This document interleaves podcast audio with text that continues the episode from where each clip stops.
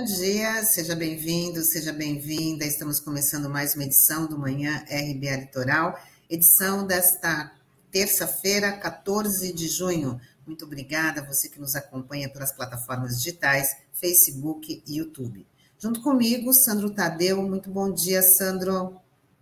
Olá, bom dia, Tânia. Bom dia, Taigo Norberto, aqui nos nossos bastidores. E um bom dia especial a toda a audiência da RBA Litoral, nesta manhã gelada de terça-feira.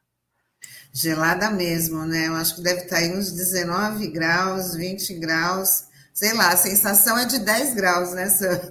É verdade. Ontem o tá tempo acostumado. já virou, né? Ontem estava tava difícil a noite andar na rua, tinha que ficar é o jeito de se abrigar, agasalhar para ficar firme e forte. Ó, o Taigo está confirmando aqui que são tá 17 graus, né? nada do que estamos acostumados.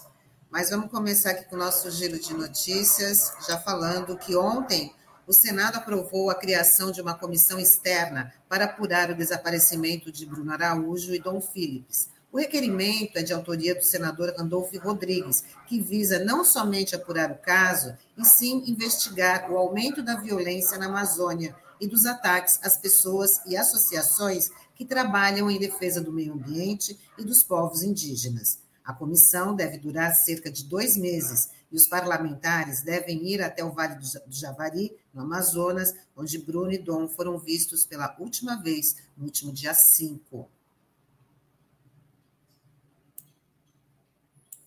Uma greve de 24 horas. Os trabalhadores querem que o presidente da instituição se retrate sobre a informação de que Bruno Pereira e Dom Phillips teriam tido contato com os indígenas sem autorização.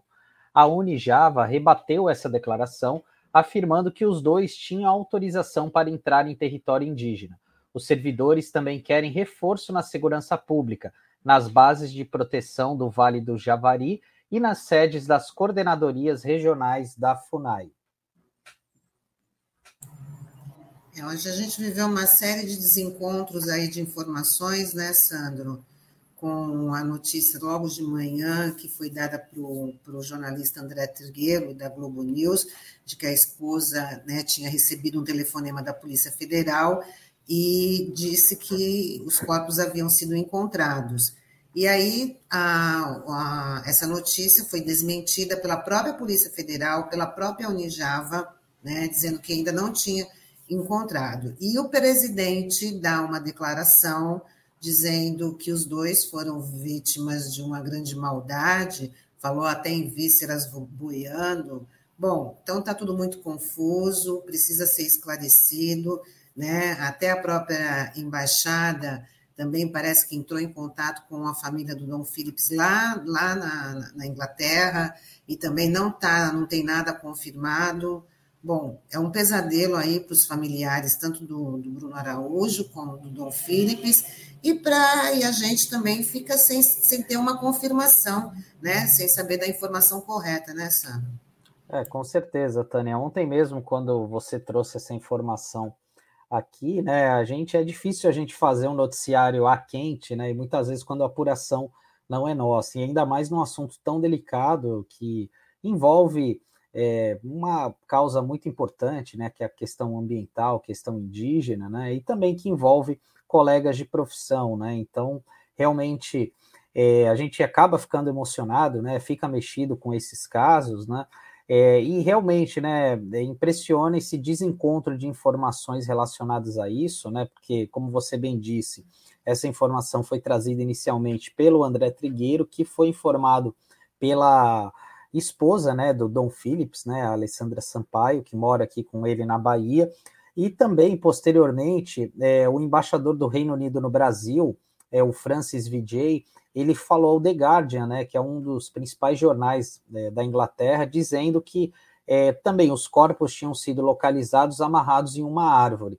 E a gente fica, é, causa estranhamento, né, esse desencontro de informações em relação a isso, a própria Polícia Federal, é, nós, jornalistas, somos desconfiados por natureza, né? Enfim, então a gente é sempre em busca daquilo que é o mais próximo da verdade, né? De para trazer à tona o que, o que de fato ocorre ao público, né? E realmente tem a, essa situação causa chama muito atenção, né? E também esses casos, esse caso envolvendo o Bruno e o Dom Phillips, é, reforça é um número muito importante aí que foi divulgado pela Comissão Pastoral da Terra, Tânia, porque no mês passado, é, falando o seguinte, que o número de mortos em conflitos em zonas rurais no Brasil aumentou mil por cento entre 2020 e 2021.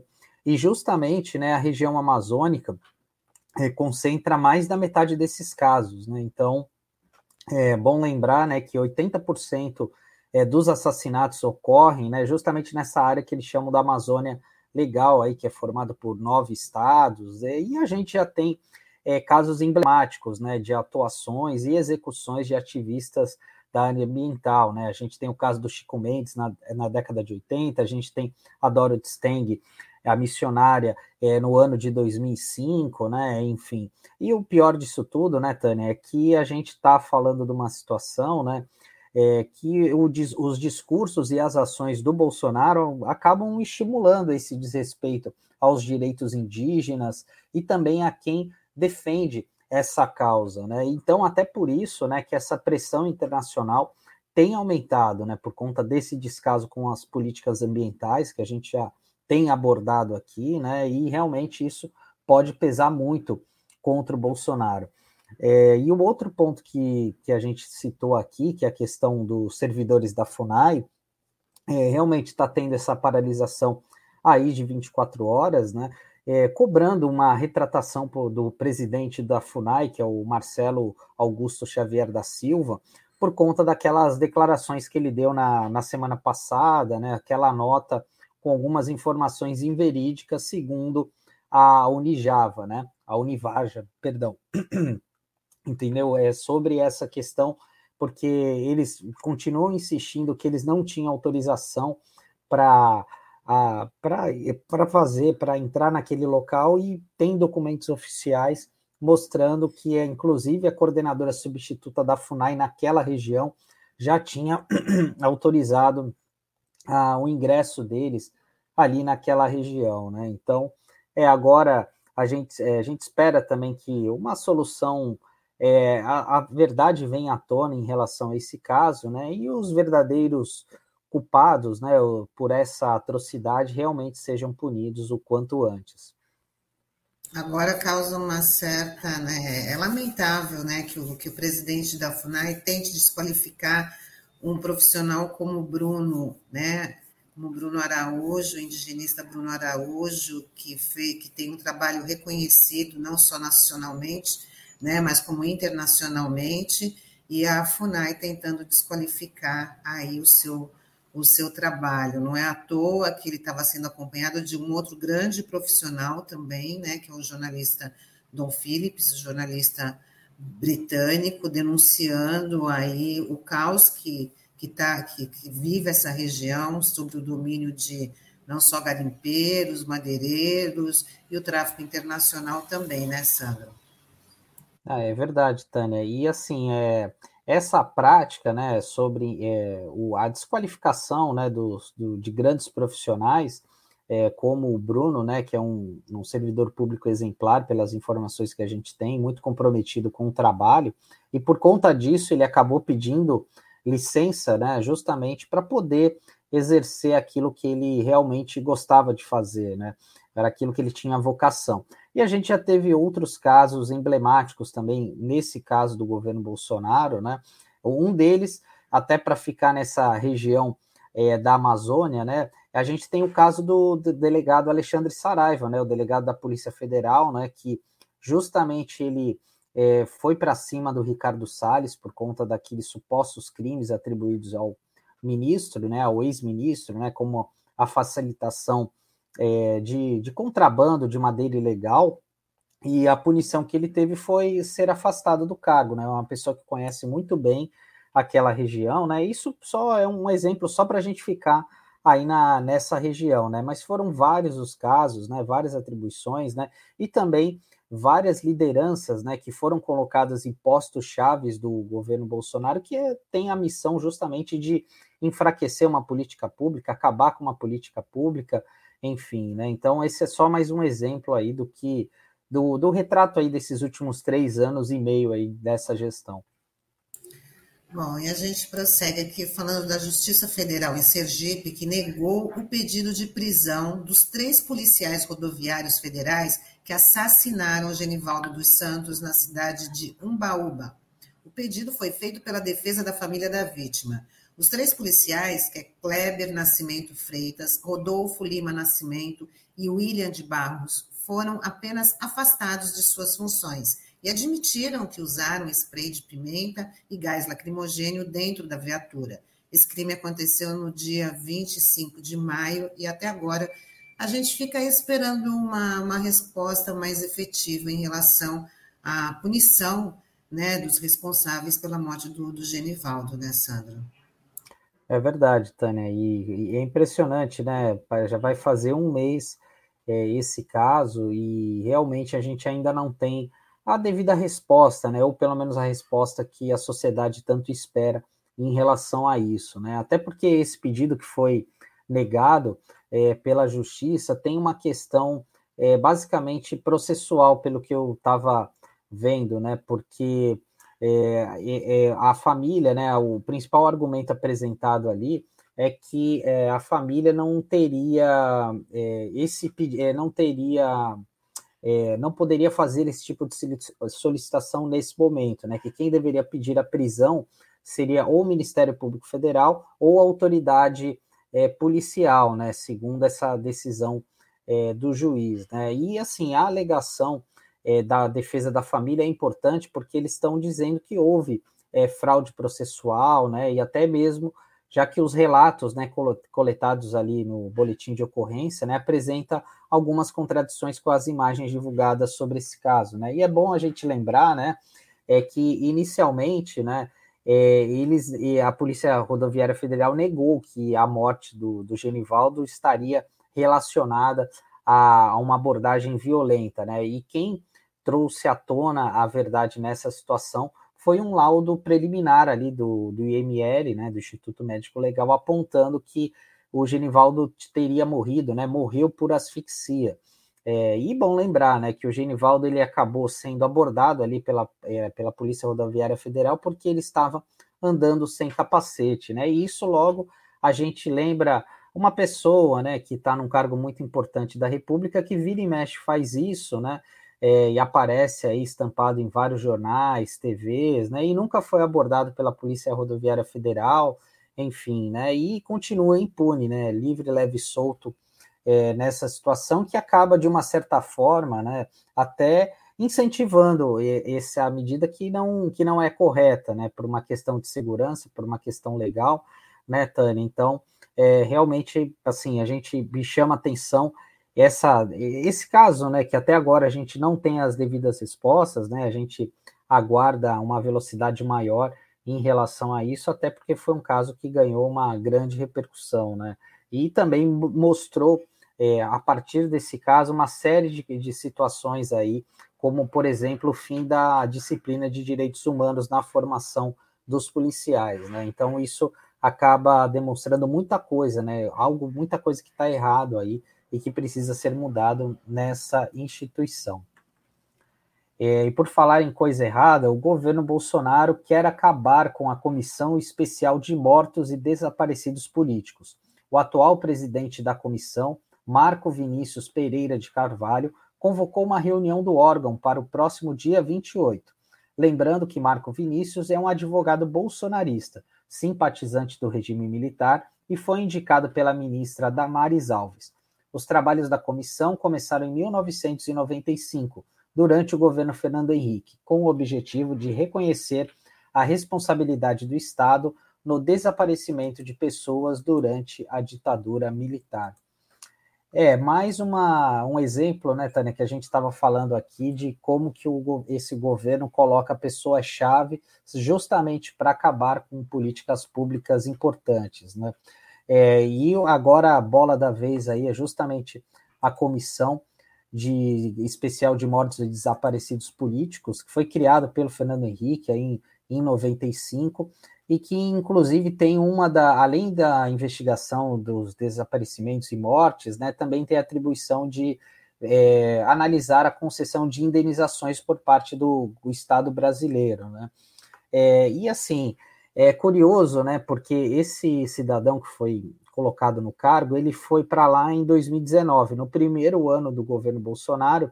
E o porquê, né? O, o, porque quem presidia esse órgão era uma procuradora da República, a Eugênia Gonzaga.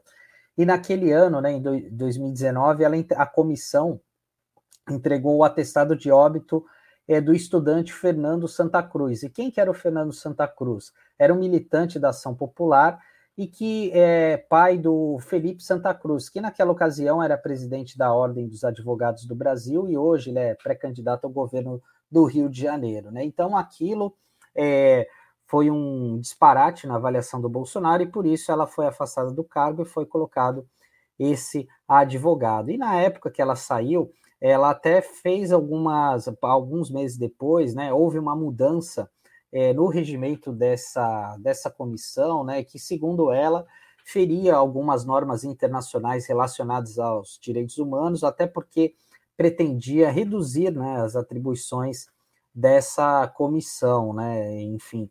Então, realmente é algo que chama bastante atenção, é mais um ataque aí contra a memória dos brasileiros, né, contra com quem lutou para um reequilíbrio né, das forças aqui do nosso país, e também, né, Tânia, é, é, triste também essa situação, né, porque no mês passado a gente completou 10 anos da criação da Comissão Nacional da Verdade, né, que foi uma atitude muito importante ali tomada pela presidente Dilma Rousseff, né, que possibilitou que é, vários casos, vários crimes, atrocidades contra a humanidade, como tortura, assassinatos, é, desaparecimentos de presos políticos viessem à tona, inclusive aqui na nossa região, né? Tanto é que a Comissão Nacional da Verdade ela chegou a fazer oitivas aqui no Sindicato dos Petroleiros, né, num dos grupos, um dos nove grupos temáticos que tinha, né, que era justamente o, o grupo temático que envolvia a questão dos trabalhadores. E Santos sempre foi um polo muito importante de resistência aqui da ditadura militar por conta da grande presença de sindicatos e que não, não à toa, né, Santos foi uma das cidades, se não a cidade mais prejudicada após a intervenção militar de 1964. É, Sandro, e como você citou a, a ex-presidente Dilma, né, ela teve, o Ministério da Mulher oficializou a negativa para o pedido de, de anistia que a ex-presidente tinha feito. Né, essa decisão de não atender o pedido da ex-presidente foi dada depois de um parecer contrário dessa comissão de anistia. Então, a ex-presidente Dilma teve o pedido negado por interferência da, da ministra Damares. Então, é, a gente já fala até em mais injustiça ainda, né? Bom. Exato. Quer comentar, Sandro? É. Não, é não, exato, é, é isso mesmo, né? É um reflexo direto, né, dessa política, né, de você a querer jogar é, na lata de lixo todo um trabalho que foi feito aí ao longo durante anos, né, enfim, para prejudicar em nome de uma ideologia barata, né? Bom, hoje é terça-feira, dia da série de Economia Solidária, e a gente vai conversar com a turismóloga Vanessa Cordeiro e com a pedagoga Vânia Cristina Maia, que coordenam o turismo de base comunitária da Reserva de Desenvolvimento Sustentável de Barra do Una. Vamos chamá-los.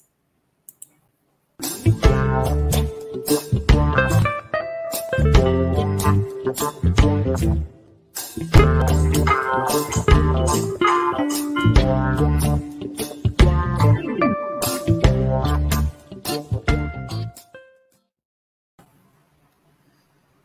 Vanessa. Olá, Vânia. Muito bom dia. Muito obrigada por estar aqui com a gente nesse quadro que a gente apresenta todas as terças-feiras sobre economia solidária. Tudo bem?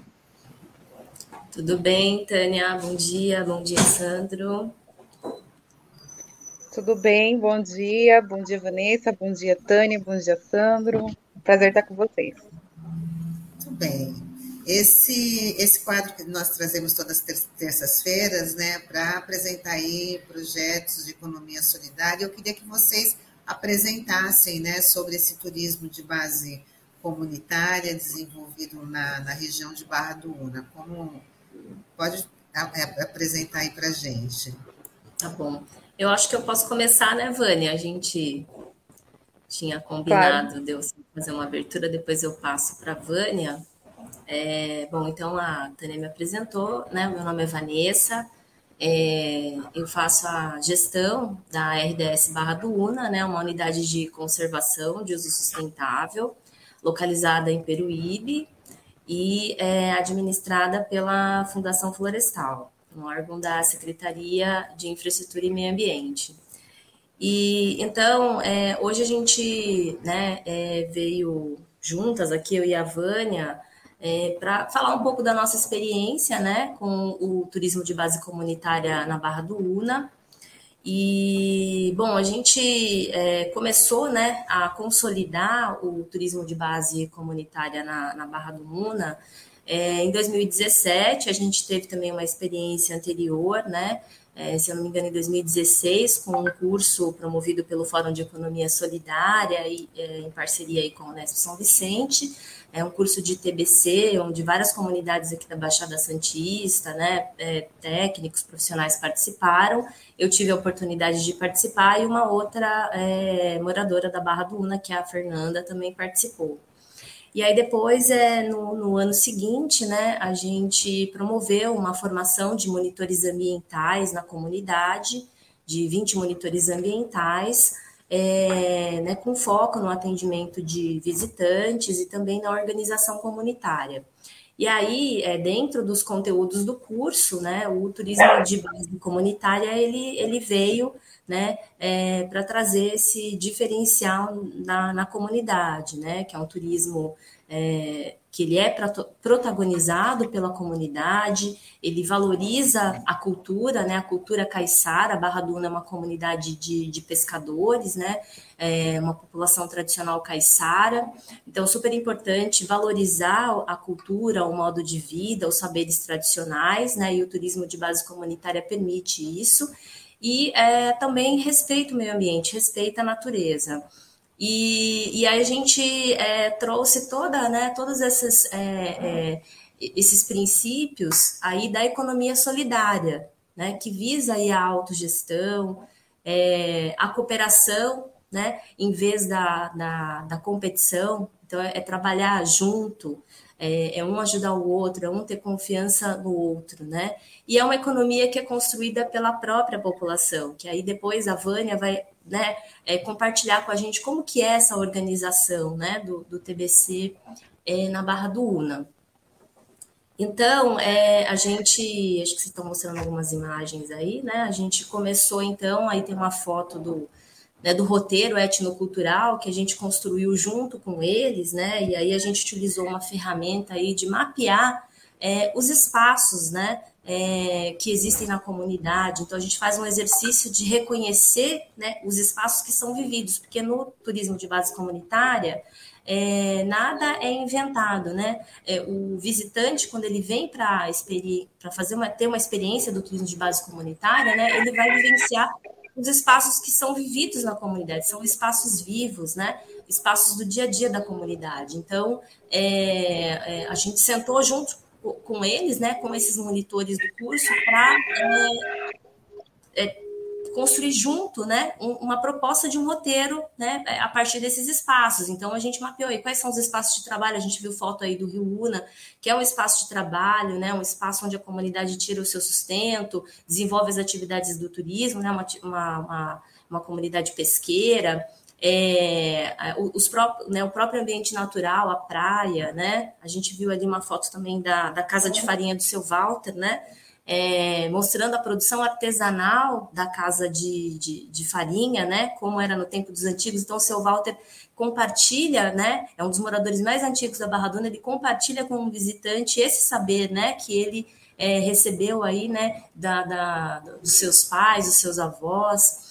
É, a culinária também, né? A culinária caiçara, né? A gente sempre é, também compartilha com o visitante, né? É, a culinária caiçara, os pratos típicos, né? Que a comunidade elabora. É, e aí é, a gente também traz um pouco também, né? Aqui é uma, uma roda de conversa sobre a pesca artesanal, dividindo aí um pouco dos saberes, né, da pesca artesanal, é, como que o, o, pescador aprendeu a pescar, tudo isso é compartilhado com o visitante. O visitante também pode experienciar, por exemplo, jogar uma tarrafa, né, é, no rio. E, e aí, por fim, a gente traz também um pouco da, da questão do, do fandango, né, uma cultura é, também caiçara, né? Um, um, estilo aí musical caiçara, e aí tá o Pio aí que sempre colabora com a gente e também conta um pouco aí, né? É o, acho que é o único fandangueiro da comunidade, né? E aí ele conta um pouco aí de como é, ele aprendeu a tocar, né? A história do fandango. Então, assim, um pouco de é, a gente tenta trazer né, um pouco dentro desse, dessa proposta de roteiro, um pouco dessa, né, dessa cultura caiçara. E, e para que isso acontecesse, tem toda uma forma, né, uma organização aí por parte da comunidade, né, já que é um turismo que é protagonizado por eles, né.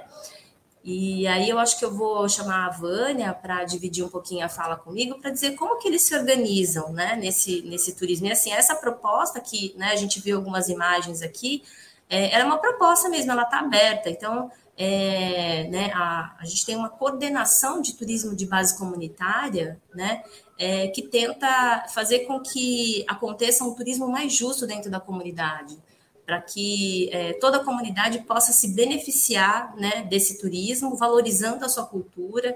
Né, e aí, então, é, junto com a comunidade, né, foi aí é, decidido, né, que se estabelecesse uma coordenação até para que você tivesse um ponto focal dentro da comunidade, né, para poder organizar esse turismo. E aí hoje está à frente a Vânia e a Mara, né, que não pôde estar junto aqui com a gente hoje, mas são as duas representantes aí da comunidade e que tem é, fortalecido, né, o TBC na comunidade. Elas são estão à frente, né, estão aí representando a comunidade, são né, as protagonistas. E, e aí eu vou dividir um pouquinho da fala com a Vânia para ela compartilhar com a gente, né? Como é que, como é que eles se organizam para esse turismo. Então, é, bom dia mais uma vez, né? Eu sou a Vânia, eu sou coordenadora de turismo da RDS da Barra do Una, né? Juntamente com a Mara, né? No início sempre foi a Mara, é, eu entrei para ajudar ela e está aprendendo um pouquinho, né? E aí hoje eu tô aqui junto com ela e a gente está forte, assim, a gente gosta muito do que a gente faz, né? Porque é um prazer muito grande estar ajudando todo mundo, a gente consegue ajudar praticamente todas as famílias, né? É, trabalhando dessa forma, né? Sempre dividindo, né? Então, assim, é uma coisa que é muito gratificante para a gente. E assim, quando a gente é, tem muitas dificuldades, é claro, né? Mas assim, quando a gente chega no resultado final, a gente chega vibrando, porque é muito bom você ver a alegria de todo mundo, saber que todo mundo teve, um, teve um, uma participação, né, em tudo isso daí. E é o que a Vanessa disse, né, nós somos formados em 20 monitores, né, é, antes de formar esses 20 já, já existiam mais 5, né, então nós somos em 25 total, Alguns já não residem mais aqui, mas os que residem ainda a gente, né, continua fazendo esse trabalho, né? E aí o trabalho da, da coordenadoria, né, da coordenação que sou eu e a Mara, aí a gente receber esse grupo, né, a gente receber o grupo que vem para turismo e a gente vai fazer, né, a divisão é, das pessoas que vão trabalhar. A gente trabalha com rodízio, né, é, então, a gente consegue alcançar todos esses monitores, a gente faz o rodízio de todos, e a gente trabalha com a cozinha comunitária, né? A gente também trabalha com as pousadas, né? Com, com os pessoais que alugam a casa, a gente consegue fazer todo esse rodízio, né? E os restaurantes, além de ajudar as mulheres que não têm um restaurante próprio, né, que elas dependem, mas elas sabem cozinhar, elas precisam de um espaço. A gente consegue também ajudar aqueles que têm o seu restaurante, a gente também colocou no rodízio, né? E aí a gente consegue ajudar toda essa, é, toda essa, né, a comunidade por inteiro, né? Os campings, tudo em rodízio. E aí a gente divide esse grupo, cada um recebe uma quantidade de pessoa, e aí cada um dá conta, é claro que a gente sempre fica, né, fiscalizando, porque tem que estar tá ali de olho, né? A gente dá ajuda se precisar, fica, né, fica no aguardo ali, fica atento para qualquer eventualidade, né? Mas assim, é muito gratificante mesmo. A gente gosta muito do que faz e assim ajuda muito. A comunidade, depois que a gente começou a trabalhar com com roteiro, né, com essa forma de de turismo de base comunitário, a gente conseguiu avançar muito no, né, num, assim, veio mais uma ajuda, mais uma renda, né, assim, para a comunidade, porque a gente não sabia como trabalhar com isso, né, então a gente acabava perdendo muito, né, e hoje a gente não, hoje a gente sabe, a gente sabe como receber, né, a gente sabe como organizar, como vai dividir, como vai ver as pessoas que vão trabalhar, né, assim a gente vai indo, né, se e é isso, gente. Se tiverem que perguntar alguma coisa, pode perguntar. A gente consegue fazer autogestão disso daí, juntamente com a Vanessa, que sempre está dando uma força para gente, né? E assim, a Mara também, ela está sempre presente comigo. A gente não decide nada sozinha. A gente decide sempre uma com a outra, e se for difícil a gente resolver, a gente leva para a comunidade em conjunto né? E aí todo mundo decide o que é melhor para todo mundo, né? Nada assim que a gente vê que vai beneficiar um ou outro. A gente procura sempre estar tá beneficiando todo mundo para que todo mundo saia, né, ganhando nisso. E às vezes a gente nem cobra por isso, a gente faz voluntário, a gente nunca cobrou nada por isso. Só o prazer de ajudar já é o suficiente, já paga tudo, não precisa de recurso, nada. Uhum. Bom, bom dia, Vanessa, Vânia, uma satisfação estar recebendo vocês aqui. É, eu queria que vocês falassem um pouquinho da comunidade do Barra do Una, para quem não conhece ainda de Peruíbe, né? Até para contextualizar onde, é, onde está né, a comunidade. E também queria saber da Vânia, é, que é assim, é um projeto recente, aí a Vanessa estava explicando, aí começou no final de 2016, 2017, o quanto que isso representou de transformação na vida das famílias ah, que fazem parte do projeto e principalmente das mulheres, Vânia. Queria que vocês falassem desses dois aspectos. Tá. É, eu posso falar um pouquinho da, então, da comunidade, aí a Vânia responde aí a questão dessa transformação da Perfeito. comunidade, tá? É, bom, então, como eu falei para vocês, a, a, a, Barra Duna é né, uma reserva de desenvolvimento sustentável. Ela compõe, é, ela é uma das unidades que compõe um mosaico de unidades de conservação, Jureia e Tatins, né? É, aqui em Peruíbe, a Jureia, na verdade, ela é, ela está presente aqui dentro de Peruíbe, mas também a maior parte do território está dentro de Guape. A gente faz também, é, tem parte do território em Miracatu, faz divisa com, com Pedro de Toledo, né, Itariri. É, são 97 mil hectares né, é, de área protegida. E a Barra do Una, né, que a gente está vendo a foto aí agora, é, ela tem 1.480 hectares. É, ela abriga uma comunidade é, caiçara, né, uma população tradicional caiçara, com cerca de 50 famílias, né, que vivem é, da atividade da pesca artesanal e também do turismo. É, então, o, o, nosso né, é, grande desafio aí é fazer uma gestão junto com a comunidade para a gente conciliar a conservação dessa natureza que a gente está vendo aí nas fotos, né, é, do Rio Una, do Prelado, é, junto com o desenvolvimento é, da comunidade. É, e aí a gente tenta aí trazer, né, é, princípios aí da economia solidária para que essa, esse desenvolvimento ele seja, ele seja justo, ele né, seja socializado aí com toda a comunidade. Né? Então, não só do turismo, mas atividade da pesca, né, e outros, é, outros assuntos, né, que a gente tenta resolver aí é, junto com a comunidade. Então, o acesso aqui para Barra Duna é feito por Peruíbe, né? É, fica cerca de 25 quilômetros do centro, né, de Peruíbe. E, e aí fica o convite para conhecerem, né, a Barra do Una, que é um lugar maravilhoso, né, de uma natureza esplêndida e de, um, de um, uma comunidade que recebe bem, que acolhe bem o seu visitante. Com você, Vânia. Então, aí, respondendo a sua pergunta, né, na, a gente consegue sim, né, depois que a gente começou a, né, a trabalhar sobre o turismo de base comunitária, né? Até então era muito individual, assim, e tipo, não tinha muito conhecimento, e depois disso a gente conseguiu estar divulgando bem, né? E tá conseguindo assim envolver muito, né, as pessoas.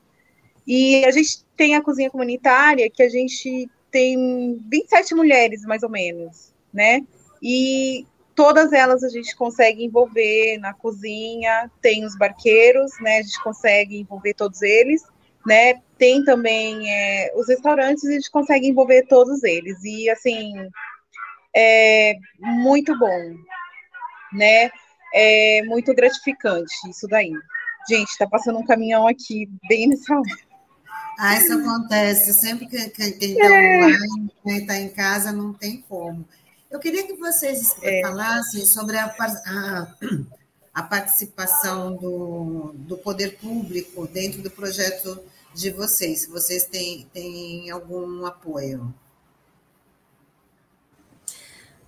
Sim, é, eu acabo fazendo esse papel né, do poder público e é super importante né, a gente estar tá junto né, é, da comunidade, né, é, fomentando é, o turismo de base comunitária. Então, algo que foi super importante foi a gente trazer né, o conhecimento, a informação sobre o que é o turismo de base comunitária, né, e de como é, ele poderia ser um instrumento de fortalecimento da comunidade, um instrumento né, é, de luta da comunidade, né, porque é algo é, que, que é feito por eles. Né? Então, é, nós temos todos o, o, apoio também por parte da prefeitura municipal, que também né, tem é, feito aí o seu papel e ajudado muito a comunidade na questão do acesso, né, que a gente tem assim uma, um acesso é, de estrada de terra, então por muitas vezes né, o acesso fica difícil aí não só a comunidade né, acaba não conseguindo desenvolver as suas atividades, né, de ir até a cidade, resolver né, as suas questões pessoais, como também de receber esse visitante. Então, o apoio do poder público nessas iniciativas de, de turismo de base comunitária é super importante. Né? A gente tenta, logicamente, é, fazer com que eles sejam mais autônomos, né? Mas a gente tem todo um trabalho, e é um trabalho é, de formiguinha mesmo, porque é uma transformação que vai acontecendo aos poucos na comunidade, né? É, não, não é assim algo de imediato, existe né, também algumas resistências, então aí é, as próprias meninas que estão à frente né, tentam mostrar isso, né, que é, o turismo de base comunitária ele vem para agregar a comunidade, né, é, para fortalecer a comunidade, né, ele não vem para de repente é, tirar um visitante de uma outra de um outro morador que estava acostumado a receber, não, ele vem para agregar, né, a gente tem algumas iniciativas, né, é, individuais dentro da comunidade são respeitadas, né? Mas dentro disso que a Vânia falou, né, dessa, de toda essa organização também que a gente é, é, que, que foi trazido esse conhecimento de como se organizar, que foi é, proporcionado para eles experiências com outras comunidades que se organizam né, no, no, no, turismo de base comunitária, ele só vem a agregar. Então, é, de repente, um, um, é, um, morador ele pode receber um grupo que ele está acostumado a receber, mas ele vai precisar, de repente, de um monitor ambiental, ele vai precisar, é, de repente, de um guia, né, para um passeio de barco, e aí entra a coordenação do turismo de base comunitária para agregar né, no trabalho é, desse grupo que está né, nesse, é, nesse camping, nessa pousada, enfim. Então, é, o nosso papel é super importante, né, nesse sentido, da gente trazer, é, proporcionar conhecimento, informação, até para que a gente tenha aí uma é, um conhecimento né, mais é, simétrico, né? A gente diminua a simetria que existe né, entre poder público é, e sociedade e a gente consiga dialogar juntos. Bom, tem uma questão aqui importante do Newton, mas antes de fazer, eu queria pedir para quem está na nossa audiência para deixar o seu joinha, a sua curtida aqui na, quem está acompanhando a gente pelo Facebook no YouTube, porque isso é muito importante para dar visibilidade aqui a esse projeto da RBA Litoral e também a entrevista de hoje. É, eu coloquei o está colocando aqui a pergunta do Newton, é, para vocês, quais os desafios e oportunidades para desenvolver o turismo de base comunitária em uma reserva de desenvolvimento sustentável? Você quer responder, Vânia? Então, eu acho melhor você responder, porque esse caminhão parou aqui, eu não vou conseguir falar. eu tô até desligando a câmera, ah, o microfone. Tá bom, beleza. Bom, eu acho que é, é bom dia, Newton.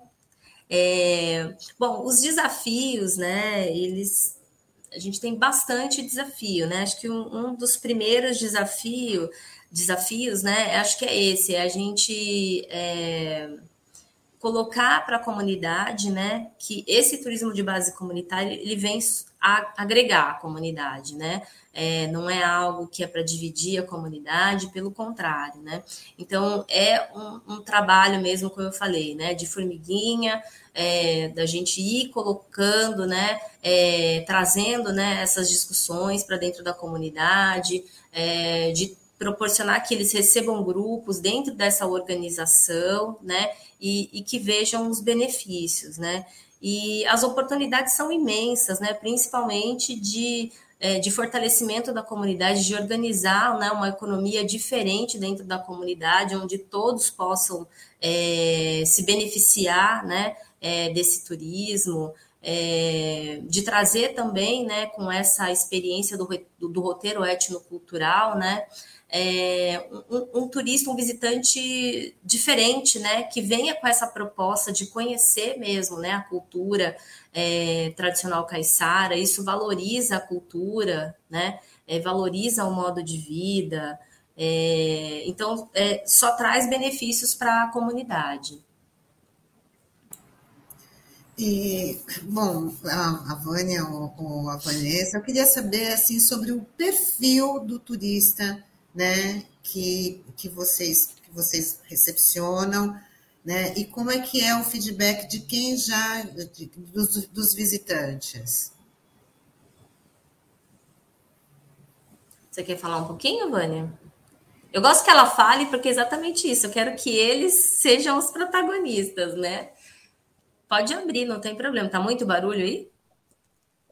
Tá, é que fica falando uma música, ó, mas dá para te ouvir tranquilo. O áudio tá bom, viu? Dá para é, te ouvir, ouvir bem. Ah, tá ótimo. Não tá atrapalhando, não. Tá ótimo, então. Tá.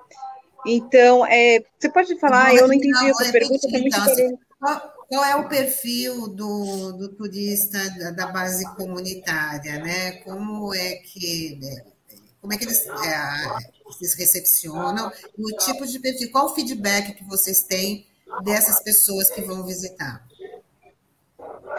Então, geralmente a gente recebe mais assim, é, né, turismo, é, as escolas, né, os professores que vêm conhecer o campo para depois trazerem seus alunos, né? Então é esse tipo de, de, de pessoas, né, que a gente recebe, esse tipo de grupo, assim, e assim traz muita experiência, porque eles vêm e eles acabam vendo, sendo muito bem recebidos e acabam voltando com a família e querendo fazer o mesmo né, o mesmo roteiro, ser recebido da mesma maneira, é, quer vir, às vezes quer vir só para passar uma noite, pernoitar e só para provar o café caiçara que ele provou quando veio com o grupo, né? Então, como é aquele peixinho assado, peixe frito, né, a moqueca de marisco, ele vem com a família, ele volta para trazer a família para ter essa experiência, né? Para visitar a casa de farinha, às vezes para ir no, na para ir passar um picaré com a gente, para ver como que é o nosso modo de vida. Tem uns que vêm e eles querem ficar na mesma casa que a gente, né? E uma vez aconteceu isso, né? Aqui tem a tia Miquelina, que é a pousada da tia Miquelina, e ela recebe na casa dela, né? Assim, ela tem os quartos e as pessoas interagem com ela como se fosse da família. E aí eu conheci uma moça e ela queria vir e ela não queria ficar no lugar, ela queria ficar na minha casa. Eu falei assim, mas eu nunca recebi na minha casa. Ela falou assim, mas não tem problema, eu quero ficar com você. Eu, tá bom. Aí eu vim, mas assim, eu nunca tinha recebido. Então eu tava com medo dela e provavelmente ela estava com medo de mim, né? E eu tava sozinha com meu filho. Mas assim, foi uma experiência muito boa. A gente, ela super amou, eu super adorei ficar com eles, né? E assim, ela ficou de voltar pra gente passear, ir no Rio, assim. E eu acredito, assim, desse laço a gente construiu uma amizade, né? E é o que a gente vem construindo, porque não é só o cliente, depois você se torna mais que cliente, você acaba se tornando amigo, né? E assim, você é um, um laço, né, que a gente cria. É muito bom, assim. Eu Muito queria... legal, né? Essa questão que a Vânia falou, que o turismo de base comunitária ele proporciona isso mesmo, né? Essas relações que são criadas, né? Essas relações aí de hospitalidade, que é diferente de quando você vai, por exemplo, num hotel, né? E você chega lá no hotel, o recepcionista te entrega a chave do seu quarto e você, né, não conhece nada sobre aquela pessoa, né? Então, o turismo de base comunitária ele proporciona isso, né? Essas é, né, esse, vínculo, né, cria essas relações próximas e assim é um aprendendo com o outro, né? É a Vânia aprendendo com o visitante, o visitante aprendendo com o outro. Então essas relações é que são importantes, né? Não é uma relação financeira, ah, você fica aqui porque você vai pagar por isso, né? Tem é, algo que vai muito mais além, né, de só a relação financeira. Bom, e eu queria saber de vocês como é que as pessoas podem estar tá conhecendo a comunidade, estar tá agendando uma visita, enfim, se tem algum, alguma rede social onde a, a pessoa possa obter mais informações e agendar também a visita até a comunidade. Tem sim, né, Vânia? Pode falar. Tem sim. É, nós temos é, o e-mail, né? e depois eu posso, tá, posso estar tá passando porque agora eu não vou lembrar e eu até esqueci de deixar aqui.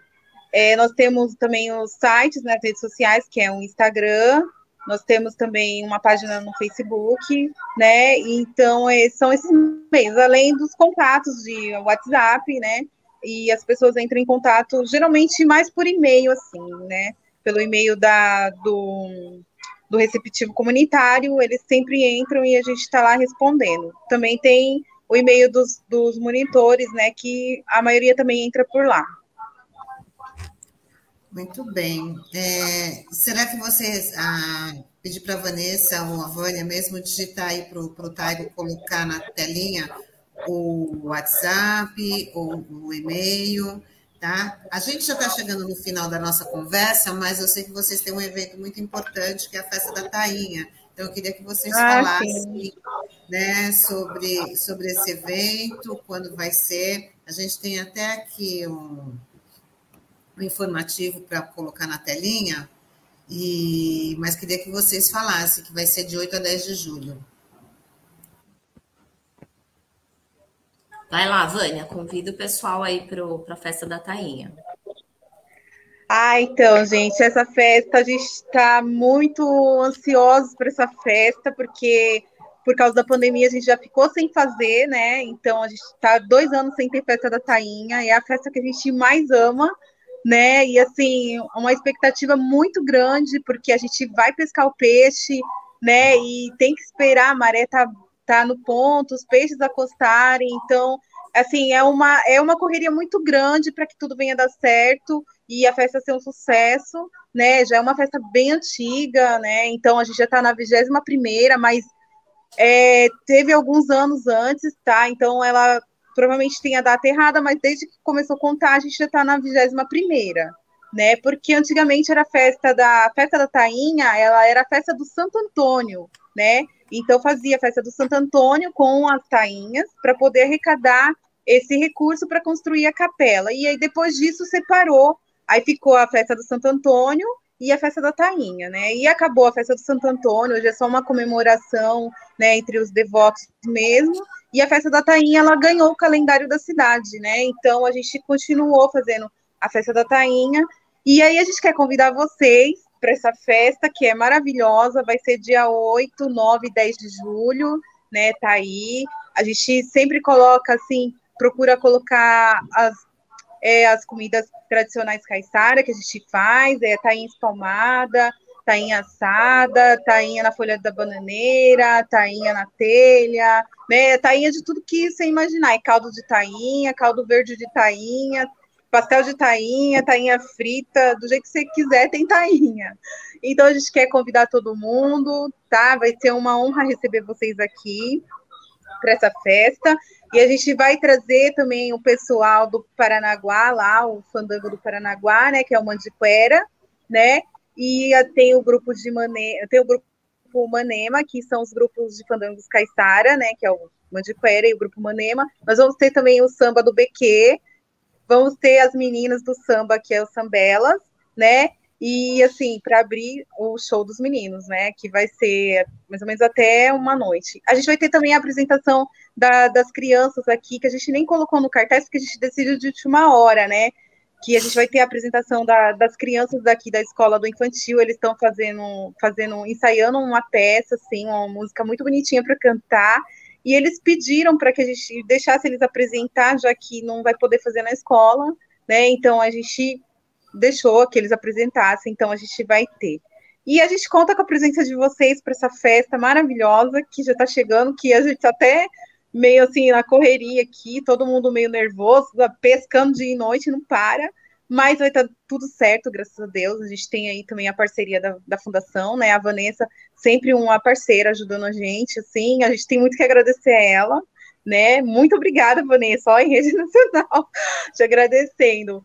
E assim, muito a gente tem que agradecer muito também assim a Deus, né? Porque a gente vai poder conseguir fazer essa festa, graças a Deus. Claro que todo mundo tomando os devidos cuidados, né? Porque é, a pandemia ainda ela, ela, passou um pouquinho, mas a gente os cuidados continuam, né? Não vamos esquecer dos cuidados. Então, por favor, vamos vir, mas vamos se cuidar também, porque a gente não quer é, ter notícias tristes. A gente quer ser feliz no dia e ter também muitas notícias que todo mundo foi feliz aqui no dia e todo mundo se deliciou e vai voltar para a próxima, se Deus permitir.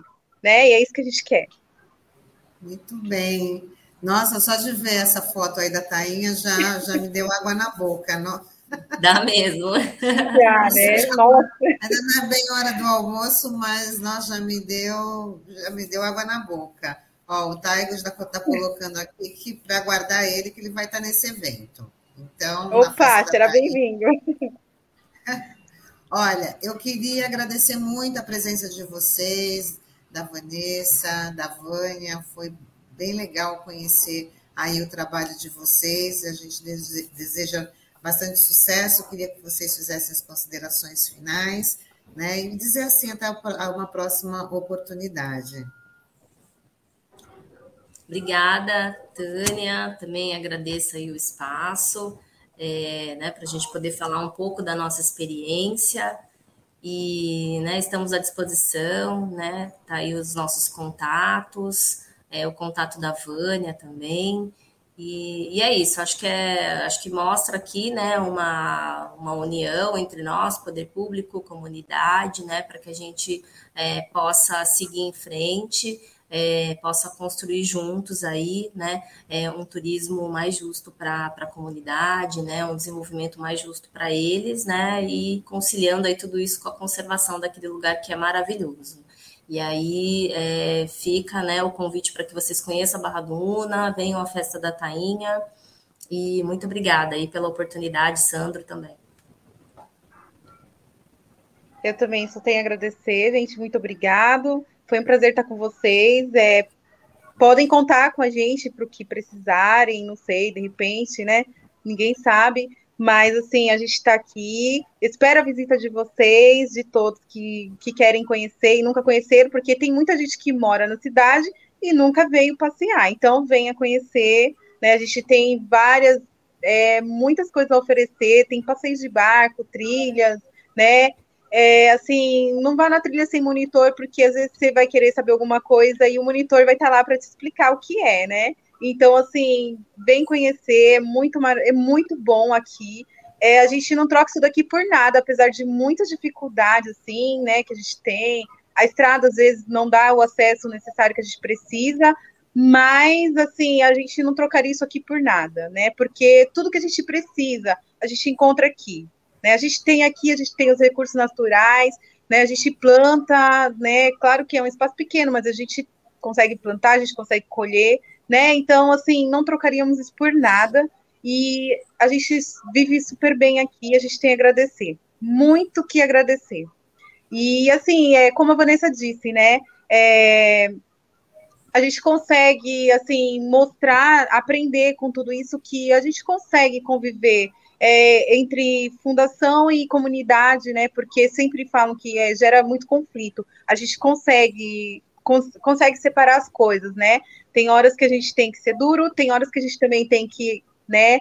Tem que abrir um pouco a guarda, né? E a gente vai se entendendo assim, a gente vai caminhando, a gente construiu alguns laços, né? E a gente quer melhorias, a gente vai melhorar para o futuro, com certeza. Eu tenho certeza que o futuro vai ser bem melhor que, né, que hoje o presente, né? Porque é muito gratificante tudo isso que a gente tem, as parcerias, a ajuda que nós temos, né? É, o apoio, né? Então a gente só tem a agradecer. Muito obrigado. E muito obrigada a vocês também. Gente, eu falo demais, desculpa, tá bom? Perfeito, Vânia, Vanessa, muito obrigada. Um ótimo dia para vocês, sucesso no evento, sucesso no projeto, tá? E até uma próxima oportunidade. Tchau, tchau. Tá bom, tchau. muito obrigada, tchau. Tchau, tchau. obrigado valeu, pela participação. Vânia. Valeu, Nada, tchau, gente. Bom, e assim a gente vai encerrando a nossa edição de hoje do Manhã RBA Litoral.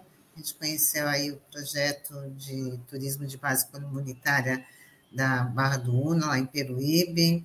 E na semana que vem tem mais, tem mais economia solidária, mais um projeto aí, mais um trabalho.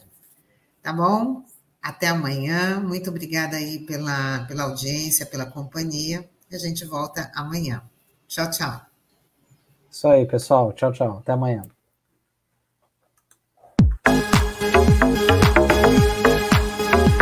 Rádio Brasil Atual Litoral é uma realização da Fundação Setaporte, apoio cultural do Sindicato Setaporte.